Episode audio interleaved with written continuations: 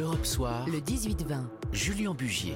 Oui, ce soir, dans le débat du Club des idées en direct de Roland Garros, toujours Europe 1, radio officielle du tournoi, nous allons nous intéresser justement à l'avenir du tennis, un sport en pleine mutation, bien qu'il se soit démocratisé, qu'il soit un des sports les plus télévisés aux quatre coins de la planète. Eh bien, malheureusement, le nombre de licenciés en France n'a jamais été aussi bas. Alors, comment repopulariser ce sport? Est-il un tournant? Quelle est la réalité aujourd'hui aussi du tennis business? On en parle ce soir avec nos invités et nos experts. Jean-François Pérez, bonsoir. Bonsoir, Vous êtes euh, chef du service des sports évidemment d'Europe 1 avec Cédric Pioline. Bonsoir Cédric. Bonsoir. Consultant Roland Garros pour Europe 1 avec euh, Patrice Agelauer. Bonsoir. Bonsoir. Vous êtes ancien sélectionneur de l'équipe de France, ancien consultant également chez, chez Europe 1. Première question d'ailleurs peut-être à vous. Euh, quel plaisir, quel plaisir de retrouver du public, des matchs, une clameur dans ces allées, dans ces stades de, de Roland Garros? Ça fait du bien, ça fait du bien, je vous assure. Et tous les spectateurs là, vraiment sont tellement heureux de voir, de voir aussi du. Alors il y en a tennis. moins que d'habitude, mais c'est Il y en a moins, mais la passion est là. La passion est là. hein. On, on le sent, vous savez, ça, ça vibre vraiment sur le, sur le terrain. Et puis là, quand on, on assiste aussi au match de Roger Federer, je vous assure, les gens étaient tellement heureux de voir jouer. Le match n'était pas extraordinaire parce qu'il a dominé de, de la tête et des épaules, mais les gens, on les sentait vraiment complètement euh, heureux d'être ici, heureux d'être dans ce Roland Garros. Vous aussi, Cédric Pioline, c'est euh, un réjouissement de, de- de- de retrouver Roland Garros comme ça, avec du public, avec de la joie, avec des émotions. Oui, j'ai envie de vous dire que la vie reprend, la vie reprend ses droits et euh, effectivement que les gens puissent sortir, venir, même si c'est encore une jauge réduite, mais il y a beaucoup de, de- de vie, de, de- de joie, de, du soleil Oui. et puis euh, du spectacle sur les cours. Donc c'est, je crois que vraiment les gens qui ont accès à Roland Garros en ce moment euh, sont hyper privilégiés. Parce qu'ils ont des conditions qui sont fantastiques, il n'y a pas, pas beaucoup de monde, les accès aux cours sont faciles et en plus euh, sur les grands cours, ils sont placés très bas, donc c'est fantastique. Oui. Alors, c'est vrai qu'il y a un paradoxe aujourd'hui, euh, et on va en parler euh, très simplement, mais il y a un paradoxe autour de ce sport qui s'est démocratisé, le tennis, qui était réservé à une élite il y a euh, 50 ans, qui aujourd'hui s'est démocratisé et qui pourtant, sport d'élégance, un sport passionné, qui rassemble des, millions de, téléspectateurs et téléspectatrices partout dans le monde quand les, les grands chelems ou les tournois sont diffusés à la télévision, et qui pourtant, en France, perd des licenciés. Comment est-ce qu'on l'explique ça, euh, Jean-François Pérez? Ah, C'est un vaste sujet euh, qui tient à la fois euh, au changement de génération des, des joueurs, au fait que c'est un sport qui peut-être a eu du mal à se renouveler aussi ces, ces dernières années dans sa façon de présenter euh, son produit au public. Oui. Euh, on a eu, c'est vrai, Federer, Nadal, Djoko qui ont livré des duels homériques, euh, mais ce sont des duels internationaux. Pourtant, je peux vous dire que ça fait rêver. hein. Tous les petits garçons et toutes les petites filles, quand ils voient jouer Roger Federer ou Rafael Nadal, bah, ils ont envie de prendre la raquette pour aller taper des balles. hein. Oui, mais vous touchez peut-être moins euh, de gosses aujourd'hui qu'à notre époque, à celle de Cédric ou à la mienne, où euh, dès qu'on avait 8-9 ans, le rêve c'était d'avoir une raquette, de taper contre le mur. On refaisait McEnroe, enfin moi je refaisais McEnroe, on, on refaisait Noah, on refaisait Borg, euh, et, euh, et on s'inventait des, des matchs tout seul parce que. Vous cassiez y des avait raquettes aussi, donc. je vous l'avouer, je, tout tout McEnroe. Et il y avait, euh, il y avait cette, cette part-là de, de, de rêve parce qu'il y avait aussi la rareté, euh, Julien. Euh, Aujourd'hui, la rareté dans le sport n'existe plus parce que tous les tournois sont euh, télévisés, euh, du plus petit au plus grand. Et je pense qu'on a peut-être perdu un petit peu de cette magie, de cette légende, parce Mm. qu'on voit tout. Et on voit peut-être trop. Et le tennis a eu du mal à, à trouver l'équilibre ces dernières années. Patrice Ageloer, même euh, question. hein, là. je, je regardais les chiffres. La Fédération française de tennis euh, a perdu 350 000 licenciés en 30 ans. Euh, C'est incroyable, ça, 350 000 licenciés en moins. Oui, alors vous savez, euh, on, on parle d'une époque euh, vers les années 80 où le- il y avait cette espèce de boom du tennis avec quelques stars qui sont arrivées. Borg, euh, il y a eu un, un vrai phénomène tennis. Et puis il y a Yannick qui est arrivé, qui a gagné aussi. C'est vrai. Il y a eu McEnroe. Et, et donc il y a eu cette espèce de, de boom. Mais euh, je dirais qu'aujourd'hui, vous savez, quand vous discutez avec euh, d'autres directeurs techniques nationaux, d'autres sports, on se rend compte que tout le monde a le même souci. Il y a beaucoup, beaucoup de sports qui ont perdu des licenciés. Oui. Et, euh, et donc, il y, a, il y a un vrai souci. Vous savez, qu'est-ce qui s'est produit? C'est produit qu'il y a de plus en plus les, les- les enfants qui ne vont plus, qui sortent plus, qui font plus de sport. Ils jouent sur leur, euh, sur leur, euh, voilà, leur jeu vidéo, ils jouent, ils jouent un peu là-dessus. Et, et c'est un, vr- un vrai, un vrai souci, si vous, pour le sport en France, Oui, pas simplement que, que le tennis. hein. Après, au niveau, si vous voulez, des, des clubs, je crois qu'on ne s'est pas suffisamment occupé de la vie des clubs. Et, euh, et je pense que les, clubs ont perdu un petit peu de leur dynamisme. Et, je crois que c'est, on voit au fil des, au fil des années, je crois que la, fédération, s'il y a une critique qu'on peut, peut se faire, hein, c'est que effectivement, on s'est préoccupé du développement du tournoi de Roland Garros, qui était devenu, c'est vrai que c'est essentiel, hein, puisque c'est avec les, les, ressources de Roland Garros qu'on fait vivre le tennis en France. Mmh, mmh. Mais la vie des clubs, vraiment, c'est voilà. Et puis il y a eu la crise du bénévolat, de moins en moins de gens viennent oui, diriger vrai. les clubs de tennis. Il y, a, il y a tout ça, mais c'est vrai dans le tennis et c'est vrai dans d'autres sports malheureusement. Bien. Et vous qui nous écoutez là euh, derrière votre poste de radio ou dans votre voiture, on va vous redonner envie de faire du tennis dans quelques secondes. Restez avec nous à tout de suite avec nos invités. Europe Soir. Le 18-20. Julien Bugier.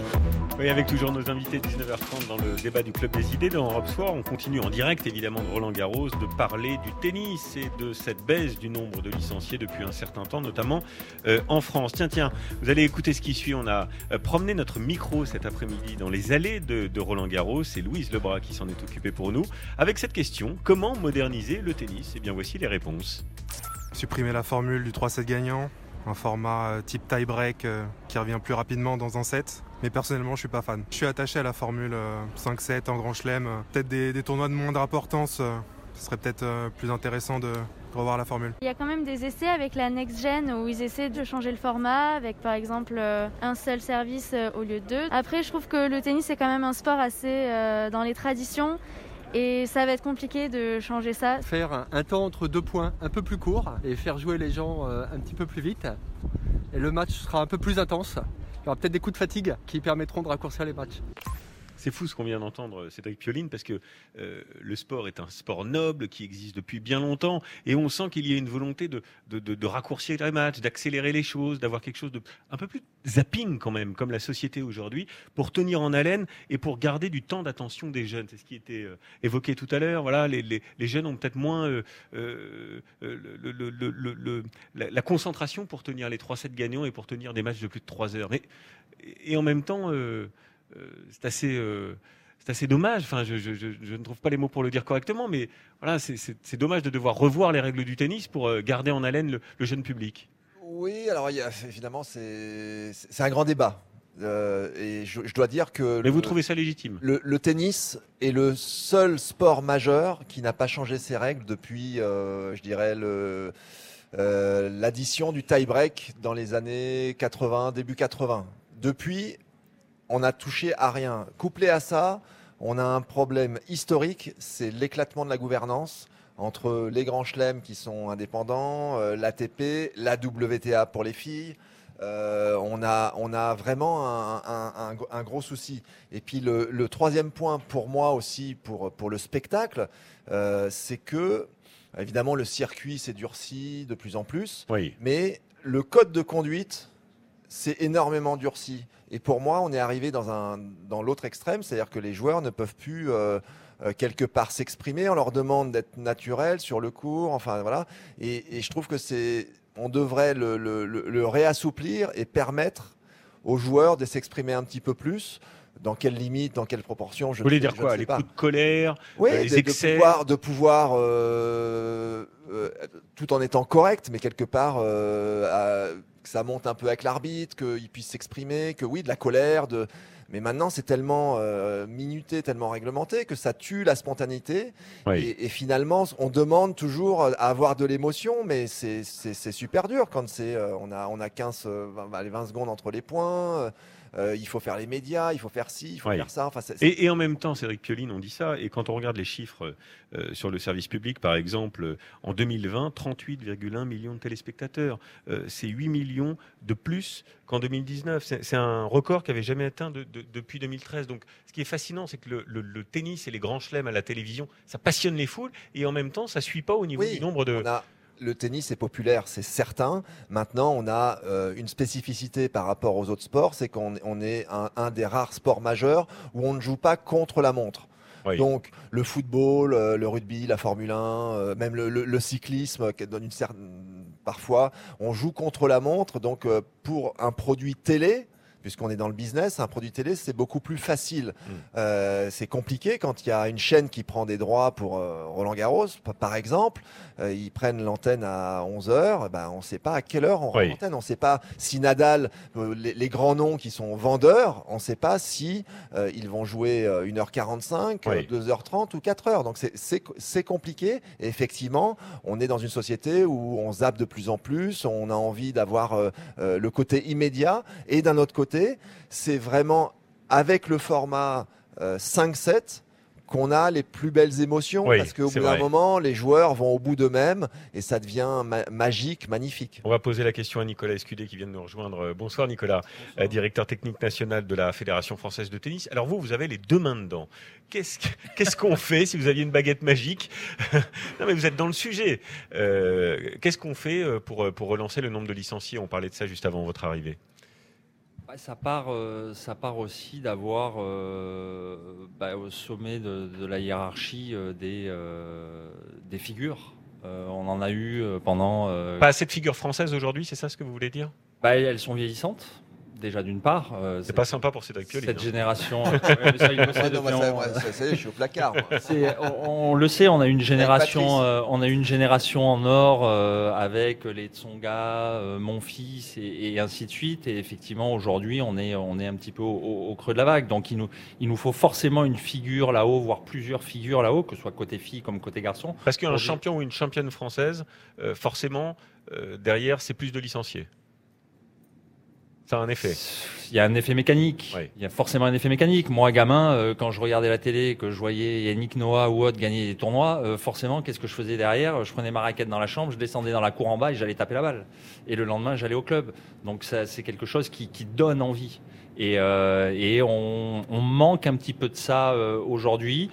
Ça va revenir, ça va revenir, tout simplement. Sur la démocratisation aussi du tennis, euh, Patrice Agelower, ancien sélectionneur de l'équipe de France, vous en aviez, euh, euh, vous l'avez évoqué tout à l'heure. C'est vrai que dans les années 80, il y a eu, comme vous disiez, un, un moment euh, tennis. Est-ce qu'aujourd'hui, cette image-là du tennis, euh, qui était celle des années 60 et 70, euh, un sport plutôt de luxe, réservé à une certaine élite, euh, est-ce que ça, on en a fini avec ça? Ou est-ce qu'il y a encore des gens qui disent, oh non, le tennis, c'est pas pour nous, euh, nous, c'est plutôt le foot? Je crois pas. Je crois que, vous savez, le, le tennis touche un peu tout- toutes les classes de la société Oui. déjà. Et, euh, et- et c'est un sport, je dirais, qui est idéal pour euh, qu'on pratique à tous les âges. Quoi. Il, y a, il y a- il y a tous les avantages. Et puis il faut savoir quelque chose que peu de gens euh, savent aussi. Vous savez que le, le tennis est pratiqué dans 135 pays. Vous savez, la Coupe Davis se jouait dans 135 pays. Quel est le sport qui se joue dans 135 pays? La Coupe Davis, 135 pays. Mm. Et quand on arrive en finale de la Coupe Davis et qu'on perd, même contre la Suisse, avec euh, Roger Federer et Wawrinka, si vous gagnez pas, vous êtes des nuls. Et on a certainement très très mal communiqué, si vous voulez, sur vraiment les résultats des Français. On parlait tout à l'heure, euh, Cédric, euh, Nico parlaient de la génération des joueurs qu'on a eus, qui n'ont pas été numéro 1, mais qui ont été numéro 5, numéro 6, qui ont gagné la Coupe Davis, qui ont gagné des médailles olympiques, qui ont fait des finales ici, qui ont fait tout ça. Et ils n'ont pas eu une vraie reconnaissance, finalement. Et je pense que la communication autour du tennis n'a pas été suffisante pour mettre en valeur et le tennis Oui. et les joueurs qui pratiquaient le tennis. Et je pense, si vous voulez, que c'était une faute probablement aussi des gens qui étaient, euh, qui étaient euh, à la fédération à ce moment-là. Vous savez, quand vous faites euh, n'importe quel sport et que vous faites une médaille d'argent ou une médaille de bronze, vous êtes même invité à l'Élysée. Mais dans le tennis, non.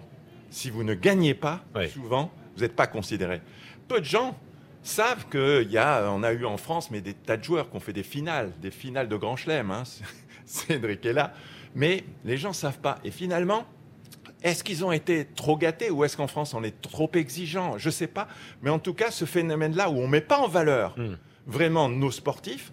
Alors il y a un côté aussi, est-ce que les sportifs eux-mêmes sont assez charismatiques et Oui. tout ça? Donc la question, il faut, il faut, il faut on va regarder un peu des deux côtés aussi, enfin les réponses. Mais euh, je crois qu'il y a- y, y un souci à ce niveau-là, parce que le sport en lui-même, il est extraordinaire, spectaculaire. Euh, Cédric parlait tout à l'heure des joueurs français, mais on a une génération de joueurs au niveau mondial, des Federer, c'est le meilleur joueur probablement de, de- de- du siècle. Oui. C'est absolument incroyable. Nadal qui gagne 13 fois ici. qui- Mais, mais c'est incroyable. Oui. Le tennis, on a été gâté. Sur le plan vraiment des, des joueurs, on peut pas dire qu'on n'a pas été gâté. Oui, Alors- c'est- marrant ce que tu dis, Pa- Pat, parce que sur le fait de Federer, euh, le meilleur joueur de l'histoire, euh, si ça se trouve, il va finir troisième de l'histoire. Mais il y a eu derrière lui une com, une, des choses qui ont été faites qui font que dans le cœur des gens, il restera forcément le Et puis numéro un un. état d'esprit aussi, c'est un personnage. Aussi. Euh, tout le monde l'adore, Federer. Oui, oui. Euh, on marque une pause, 19h39, et on se retrouve juste après avec nos invités. À tout de suite. Europe Soir, le 18-20, Julien Bugier. 19h40 passé de 1 minute, le Club des idées toujours suite euh, en direct de Roland Garros avec nos invités. On parle euh, du tennis, de l'avenir du tennis et de ce qu'il représente aussi pour tout un tas de, de Français euh, fans euh, de sport. Euh, Nicolas Escudé, est-ce que vous avez d'abord un petit pronostic à nous donner cette année, euh, côté homme côté femme Ouais, ça va vous surprendre, je pense, mais euh, ouais, Raphaël Nadal. non, non, mais. Et côté femme le retour de Serena Williams, par exemple, est-ce que ça... Non. Non, Je- vous ne croyez pas? Euh, bah, C'est compliqué hein, pour Serena depuis un petit moment d'aller chercher, euh, d'aller chercher un, un titre du Grand Chelem. On sait, euh, on sait qu'elle court après un, un record. Euh, elle a perdu bon nombre de ses dernières finales, et pas qu'un peu, avec des contre-performances assez même impressionnantes par moment. Et euh, mais euh, Swiatek, euh, pour un doublé, euh, quand on voit un petit peu comment elle joue aujourd'hui, ce serait envisageable, je pense. Patrice Agelauer, ancien sélectionneur de l'équipe de France, on parlait tout à l'heure de l'importance aussi du- des, des- des- des figures euh, du sport, et notamment françaises, pour porter haut les couleurs du, du tennis et amener avec eux voilà, tout un tas de licenciés qui ont envie de s'engager parce qu'ils rêvent de voir ces grands champions. Vous avez été entraîneur de Yannick Noah. Qu'est-ce qui fait qu'un bon joueur devient un immense champion? C'est grâce à l'entraîneur, non? C'est grâce à toi, Pat. Je crois, je ce qui est important, vous savez, Yannick l'a dit plusieurs fois hein, dans ses interviews, il dit, euh, bon, bien sûr que c'est important de gagner, mais le plus important, c'est ce qu'on fait de la victoire. Et, ça, c'est capital, si vous voulez. Comment on, capitalise sur cette victoire et le, côté, si vous voulez, un peu magique qu'il y a euh, chez ce champion après? Qu'est-ce qu'il fait? Qu'est-ce qu'il fait? Vous avez des personnalités qui marquent, qui marquent leur sport. Et euh, je crois que les joueurs se rendent de moins en moins compte de ça. Regardez ce qui se passe aujourd'hui avec cette championne là, euh, qui, qui, qui veut plus parler à la presse, qui est une Naomi extraordinaire et tout ça. Je me dis, franchement, ça me choque et ça me choque profondément. Je me dis, elle rend pas service à son sport. Pourquoi elle quoi. ne veut plus parler à la presse? Je sais pas.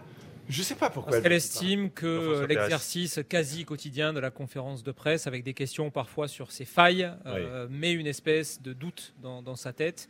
Euh, D'autant que c'était pas une très grande joueuse de terre battue. Quand elle est arrivée ici, je pense qu'elle a un peu, euh, voilà, elle a un peu, elle a un peu monté dans les tours, on va dire quoi. Elle a, elle a choisi de ne plus parler, mais ça peut lui coûter cher, hein. Euh, non seulement financièrement, mais pour sa carrière. Mais ça, c'est- Adelauer. ça, c'est une catastrophe. C'est une catastrophe, si vous voulez, parce que justement, ces, ces champions-là doivent au tennis. Mais, mais vraiment, ce que le tennis a pu leur apporter, quoi, il, il- il faut, il faut qu'ils rendent. Et derrière, rendre, c'est quoi? C'est effectivement communiquer. Et si on communique, avec qui on communique? Sinon, avec, avec les médias, avec, avec la presse, avec tout le monde. Et c'est ça ce que je reproche. Je reproche, je me dis, il y a beaucoup, beaucoup de, de champions qui rendent pas suffisamment au tennis. Et il y a des fois des conf... même quand ils assistent des fois à des conférences de presse, ces grands champions, ça se passe vite fait, quoi. Vite Ouais. fait, on Euh, s'en débarrasse. non. et- Jean-François Pérez. Vous avez là un plateau de rêve, franchement. hein. Euh, vous avez deux garçons qui sont allés nous chercher la Coupe Davis, notamment en Il, 2001. il- il était chiant avec la presse, là, non? Eh, Et, et d'ailleurs, j'ai- souvent été le premier à lui dire. Et il s'est bien rattrapé depuis, quand même, Cédric. Oui, mais j'avais c'est vrai mon qu'il caractère. C'est vrai. C'est dire, pour ça que vous dites qu'il faut laisser un peu libre cours au, au caractère des joueurs sur le Et terrain. Oui, les personnalités sont différentes, donc euh, oui, vas-y, vas-y. Ils ont gagné la Coupe Davis en 2000 en Australie, qui était une performance extraordinaire. Nicolas a gagné un match euh, contre Wayne Arthurs, qui, était sorti de, de nulle part. Cédric en double avec Fabrice Santoro. Euh, il l'avait fait déjà en 96 à Malmö. Patrice a, a accueilli un jeune joueur à Nice qui s'appelait Yannick Noah, qui venait du Cameroun au début des années 70. 13 ans après, Yannick Noah, on en reparlera dans quelques minutes, soulevait la Coupe des, euh, des Mousquetaires. Vous avez trois personnes qui ont donné envie à des milliers de gens euh, de jouer au, au tennis. Et c'est vrai que la transmission aujourd'hui a du mal à se faire parce qu'on est dans la saturation de la communication. Oui. Et aussi une certaine forme d'individualisation. Naomi Osaka, euh, en est une incarnation parce qu'elle est devenue son propre média d'une certaine manière. Et elle ne parle plus du coup qu'à son public au lieu de parler à tout le monde. Et on se retrouve avec plein de, petites, de petits îlots, de petits archipels comme ça. Et je vais vous poser une question pas très sympa, euh, Cédric Pioline ou, Nicolas Escudé. Euh, ils sont trop perso aujourd'hui, les joueurs français? Ils se la jouent trop perso? Ils jouent pas assez collectif pour, le, pour la fédération et pour l'image du tennis en France? Je, Franchement, je, ne sais pas ce qui est fait. Je, réponds franchement, je ne suis pas en train de faire une réponse politique. Je ne sais pas ce qui est fait exactement. Euh, par rapport à la fédération, dans, ce qu'on dit de, de, transmettre, de rendre, de rendre un petit peu au tennis. C'est vrai que pour la plupart de ces joueurs, les, les quatre là qui sont en activité, qui malheureusement euh, arrivent en fin de cycle, euh, ont été pas mal aidés quand même par la fédération pour la plupart d'entre eux. Donc, donc je, je, ne sais pas, mais c'est vrai qu'il y a quand même cette, je, je rejoins Jean-François, cette maintenant idée de euh, avec tous les trucs, la tweet, je sais pas si c'est de la pub, désolé, Twitter, Facebook, Co, Instagram, euh, bah, on a des followers, donc euh, c'est vrai que on n'a aucune idée quand on va dans une, une, conf de presse traditionnelle avec de la radio, de la télé ou de la presse écrite, combien de gens on touche. Voilà, on ne sait pas. Par contre, là, on sait qu'on a un million, deux, millions, 20 millions de followers. Et donc, mais aussi, il y a un, il y a une optique business complètement derrière. Donc c'est ça aussi qui est un petit peu euh, dérangeant. Et, on parle beaucoup de, leurs droits, mais il y a les droits et il y a les devoirs. Et, le tennis leur doit beaucoup. Je rejoins Patrice. Ils doivent rendre, ils doivent euh, en tout cas respecter quand même euh, un fonctionnement. Quoi. Alors je voudrais qu'on termine peut-être un, sport un peu parallèle euh, qui, ne va pas plaire aux puristes, c'est le paddle. Euh, le paddle qui, rencontre un, succès assez euh, important en ce moment. C'est un sport de raquette dérivé du, tennis qui se joue sur un cours plus petit, encadré de murs et de grillages. et j'ai vu, j'ai vu que en Espagne, ça faisait, ça faisait un carton en ce moment. Alors pareil, on, a promené notre micro cet après-midi dans les, dans les allées de, de Roland Garros pour poser la question à propos de ce, ce sport. Micro tendu de Louise Lebras. Voici les réponses faut le prendre comme un autre sport. C'est un sport qui est cool, mais euh, faut pas le prendre euh, comme, euh, comme le tennis. C'est un sport plus accessible, on apprend beaucoup plus vite, mais c'est encore autre chose que le tennis. Mais c'est un sport qui, qui marche bien et qui peut vivre à côté du tennis mais pas prendre sa place. Si le paddle est l'avenir du tennis, j'ai envie de vous dire qu'on est en train de se perdre totalement. Il faut quand même garder des valeurs. Je pense qu'au contraire, il faut juste pouvoir se réinventer tout en gardant des règles essentielles, les règles du tennis. Voilà, c'est un sport d'origine mexicaine, sachez-le. Euh, Patrice euh, Agelower, bon, le padel n'est pas le tennis, évidemment. Non, bien sûr, on, s'amuse bien. Hein. C'est vraiment euh, aujourd'hui un sport qui, comme je viens de l'entendre, qui est très facile à, apprendre. On, joue très vite, donc les, gens aiment ça, hein, tous les âges. D'ailleurs, ça peut aider pour devenir un bon, un bon tennisman. Ça peut aider pour les jeunes pour devenir un bon tennisman, non? C'est une, porte d'accès. C'est une porte d'accès pour le tennis, je pense. Bon, pourquoi pas hein, Mais moi, moi, je me dis, c'est quand même assez différent, mais c'est un sport. Dans les, clubs, dans les clubs de tennis, euh, il n'y a pas de raison qu'il n'y ait pas d'un côté les joueurs de paddle, de l'autre côté les joueurs de tennis. Bon, mais c'est assez, assez différent, hein, mais, mais c'est très amusant de jouer au paddle, c'est très ludique, mais bon, je pense qu'il faut se poser les bonnes questions pour le tennis. En trois secondes, Nicolas Escudé, est-ce que la relève du tennis français, elle commence à émerger? Elle commence à émerger, oui. On a, euh, voilà, que même chez les, euh, alors chez les filles, on a une, génération euh, où on a eu trois, trois filles qui ont, qui ont, pu être champions du monde junior, des Clara Burel, des Diane Paris, on a la petite Elsa Jacquemot. Donc voilà, il y a une sorte de. Mais dans les cinq ans qui viennent, là, une victoire à Roland Garros, c'est possible ah, c'est, on va, Je vais essayer de tout faire pour et avec, les, avec toutes les équipes et toute la fédération, c'est notre, notre but, c'est notre but ultime. Et chez les garçons aussi, on peut voir des Arthur Cazot aussi qui commencent à, à émerger. Donc oui, oui, il y, a une, relève. Après, il y a, aussi certains trous au niveau, euh, au niveau de certaines. Au niveau de la raquette, comme on dit. Hein, des trous au niveau de la raquette, comme on dit. Comme à la Fédé, il y a une relève. Merci beaucoup. Ils viennent d'arriver à la Fédé. Euh. Ben, c'est pour ça, vous avez du boulot. Ça fait à peine quelques mois. Et, on prend date pour dans 5 ans, donc ici même. Avec une victoire peut-être. Si je suis encore là. Dans 5 ans. Merci. merci messieurs, merci infiniment d'avoir euh, d'avoir participé au Club des idées. et bon match, bonne suite pour cette quinzaine. Merci. Merci. Europe 1, Julien Bugier.